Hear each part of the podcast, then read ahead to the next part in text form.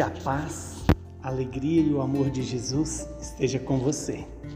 Hoje a igreja celebra a festa de Nossa Senhora de Lourdes.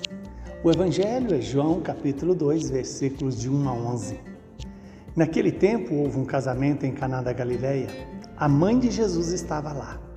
Também Jesus e seus discípulos tinham sido convidados para o casamento. Como o vinho veio a faltar, a mãe de Jesus lhe disse: Eles não têm mais vinho. Jesus respondeu-lhe: Mulher, por que dizes isto a mim? A minha hora ainda não chegou. Sua mãe disse aos que estavam servindo: Fazei o que ele vos disser. Estavam ali seis talhas de pedra, colocada para a purificação que os judeus costumam fazer. Em cada uma delas cabiam mais ou menos cem litros. Jesus disse aos que estavam servindo: Enchei as talhas de água. Encheram-nas até a boca. Jesus disse: Agora tirai e levai ao mestre-sala. E eles levaram.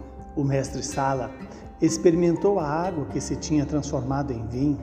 Ele não sabia de onde vinha, mas os que estavam servindo sabiam pois eram eles que tinham tirado a água.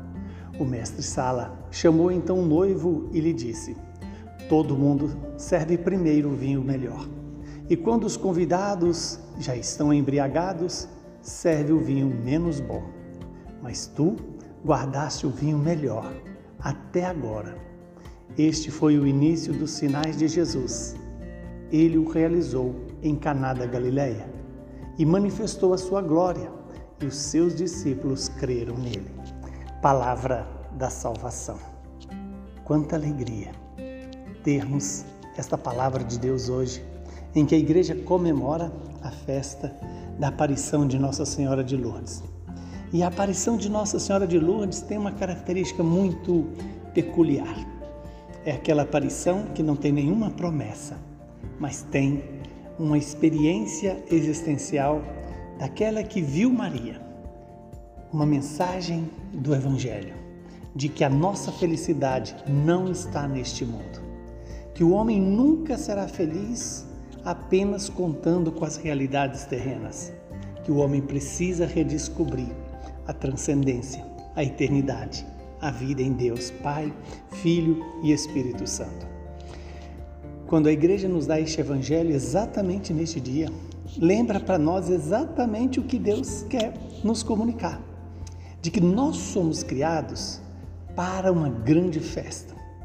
Uma festa entre o Cordeiro e a Igreja, entre Jesus e a humanidade. E nesse terceiro dia, que lembra o mistério da redenção, que faz presente a ressurreição, eis que ali estão Maria, no casamento. Maria é essa mulher escolhida por Deus para ser a mãe da nova criação. Este casal, cujo nome não aparece aqui, é na verdade a figura de Jesus Cristo e a Igreja. Todos nós somos convidados a passar pelo mistério da encarnação, da paixão, da morte e da ressurreição, para entrarmos na festa verdadeira das núpcias do Cordeiro e, no entanto, para que nós participemos dessa festa, nós precisamos do vinho, o vinho do Espírito, o vinho que, que alimenta, que alegra o coração do homem e, ao mesmo tempo, traz para nós a certeza de que Jesus estando, nunca faltará o Espírito. O Espírito que renova a humanidade, restaura em nós a imagem e semelhança de Deus, Pai, Filho e Espírito Santo. E aí, Maria que roga a Jesus. E Jesus que ao responder, ainda não chegou a minha hora, pede, aliás, faz o que Maria pediu. E qual é o papel de Maria? Nos ensinar a fazer tudo aquilo que ele nos disser. E o que, que Jesus diz? Para encher a nossa talha com a água, porque fazer da água para vinho é Ele que o fará. Fazer da nossa vida velha sem sentido para uma vida que tenha sentido e um sentido para a eternidade. É assim que o Senhor quer que essa palavra se cumpra na minha vida e na sua vida. Que hoje lembremos que somos convidados, com Maria e em Maria, a fazer tudo que Jesus disser. E tudo que Jesus disser, na verdade, é sintetizado na palavra: Amai-vos uns aos outros, como eu vos amei. Que o Deus Todo-Poderoso nos abençoe, nos santifique, nos livre do mal e nos dê a perseverança é, de ouvir o chamado do Senhor e participar desse banquete.